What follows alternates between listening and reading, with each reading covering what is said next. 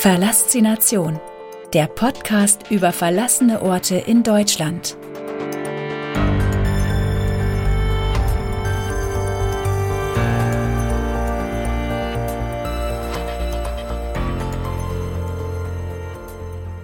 Kapitel 4 Landesirrenanstalt Teupitz Ein Backsteinbau mit schlimmer Vergangenheit.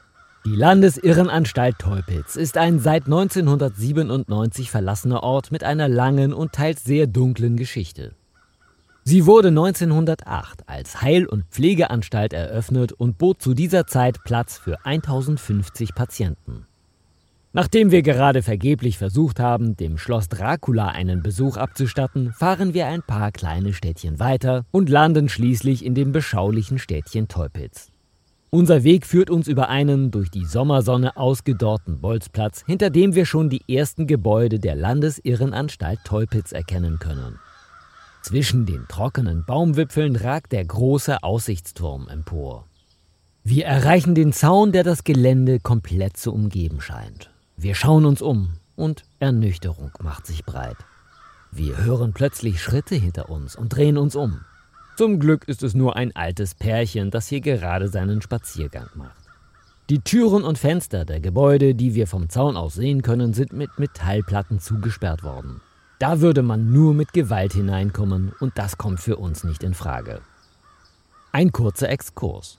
Wenn du dir Zutritt zu einem Lost Place verschaffst, indem du eine Scheibe einschmeißt oder eine Tür aufbrichst, ist das Sachbeschädigung und Einbruch. Der gesunde Menschenverstand sollte allerdings schon dafür sorgen, dass all das nicht eintritt. Normalerweise sollte dieses Hobby keine großen Probleme mit sich bringen, wenn man sich an Regeln hält. Vorab sei gesagt, dass der unbefugte Zugang zu verlassenen Orten verboten ist und dass in diesen oft Lebensgefahr besteht. Ein Betreten ohne Genehmigung kann unter Umständen strafrechtliche Konsequenzen mit sich bringen. Auch sei erwähnt, dass ich kein Jurist bin und dieser Text auf keinen Fall als Rechtsberatung verstanden werden darf. Es sollte für jeden selbstverständlich sein, dass man diese verlassenen Orte, wie jeden anderen nicht verlassenen Ort auch, respektieren muss. Nur weil ein Gebäude seit Jahren verlassen ist, bedeutet das nicht, dass man sich dort einfach austoben kann. Die Gebäude, die Einrichtungen, die Maschinen oder was auch immer du sonst noch so in verlassenen Orten finden kannst, gehört nicht dir. Und genau so solltest du diese Dinge auch behandeln. Schau sie dir vorsichtig an, mach ein paar schöne Fotos und dann ist es Zeit für den nächsten Lost Place. Wenn du vor verschlossenen Türen und Fenstern stehst, das Gebäude also nicht zugänglich ist, ist das einfach zu akzeptieren. Noch möchten wir nicht aufgeben und schauen uns also weiter um. Vielleicht finden wir doch noch irgendwo einen Eingang. Alles sieht danach aus, als würde man einen Spaziergang durch den mittlerweile sehr herbstlichen Wald machen. Hier und da kann man eines der vielen Gebäudeteile der verlassenen Anstalt erkennen. Dann gelangen wir endlich an ein Haus, das nicht komplett verschlossen ist. Im Innern ist es dunkel und kalt.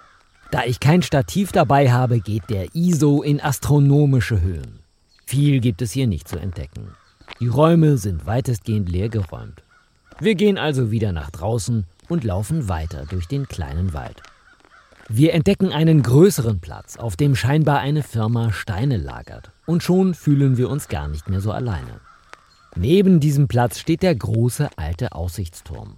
Er ist an eine Art Lagerhalle angeschlossen. Diese ist aber auch nur ein weiterer zugemüllter Ort. Hier und da hängen Tafeln, die wohl die russische Besatzung dort gelassen hat. Was auf den Tafeln steht, können wir daher nicht lesen. Wir sind nun schon fast wieder da, wo wir unseren Rundgang begonnen haben. Ein weiteres Gebäude wird sichtbar und auch dieses ist nicht versperrt. In diesem gibt es dann überraschenderweise doch noch ein paar Dinge zu entdecken. Alte Töpfe, Pfannen und Tücher liegen herum. In einem Raum stehen Tische und Stühle. Wir wissen es nicht genau, aber hier wurde vielleicht einmal das Essen zubereitet. Alle anderen Gebäude sind leider verschlossen und so beschließen wir, unsere Tour für heute zu beenden. Bei den Temperaturen heute ist das ohnehin nicht wirklich angenehm. Die Geschichte der Landesirrenanstalt Teupitz. Die Landesirrenanstalt Teupitz wurde 1908 als Heil- und Pflegeanstalt eröffnet und bot Platz für 1050 Kranke. Das Gelände verfügte außerdem über eine Pensionärsanstalt für weitere 150 Personen. Hinzu kamen Verwaltungs- und Küchengebäude, ein Maschinenhaus mit Werkstätten, ein Landwirtschaftshof sowie große Grünanlagen. Im Ersten Weltkrieg wurden hier verwundete Soldaten und Zivilisten behandelt. Auf dem Gelände des Reservelazarets entstand auch ein 50 Meter hoher Schornstein mit einer Aussichtsplattform sowie 1917 eine Friedhofskapelle, die der Kirchenmaler Robert Sandfort ausmalte. 1923 schloss man die Einrichtung, ein Jahr später öffnete man sie jedoch erneut und betrieb sie sieben Jahre lang als Heilanstalt. Man erweiterte die Landesirrenanstalt Teupitz um eine Schlachterei, einen Festsaal, ein Wasser- und Elektrizitätswerk, eine Gärtnerei, einen Friedhof und mehr als 20 Aufnahme- und Überwachungshäuser. Zur Zeit des Nationalsozialismus wurden hier im Zuge der Euthanasiemorde Menschen mit geistigen und körperlichen Behinderungen untergebracht, die dann in Tötungsanstalten der Aktion T4 ermordet wurden. Gebäude der Anstalt trugen erniedrigende Bezeichnungen wie Haus für zerstörungssüchtige Frauen, Haus für unruhige Kranke oder Haus für verblödete Kranke. Die Klinik war der Tötungsanstalt Bernburg unterstellt. Neben der Anstalt entstand für die Beschäftigten eigens der Ortsteil Wärterdorf. Nach dem Zweiten Weltkrieg bezog die Sowjetarmee von 1945 bis 1994 das Areal der Landesklinik und betrieb ein Militärkrankenhaus für das Oberkommando der russischen Streitkräfte sowie für Angehörige. Seit 1997 steht das Areal mit seinen etwa 20 Gebäuden in Backsteinbauweise unter Denkmalschutz und kostet das Land in dem verwilderten, ruinösen Zustand jedes Jahr etwa 20.000 Euro. Die Brandenburgische Bodengesellschaft bemühte sich mehr oder weniger um die Vermarktung des Areals. In den vergangenen Jahren sollten diverse Projekte realisiert werden. Eigentumswohnungen, ein SOS-Kinderdorf, eine Europaschule, Luxuslofts oder aber ein Café im Wasserturm. Auch Ateliers oder Gewerberäume waren vorstellbar. Doch alle Pläne scheiterten bisher.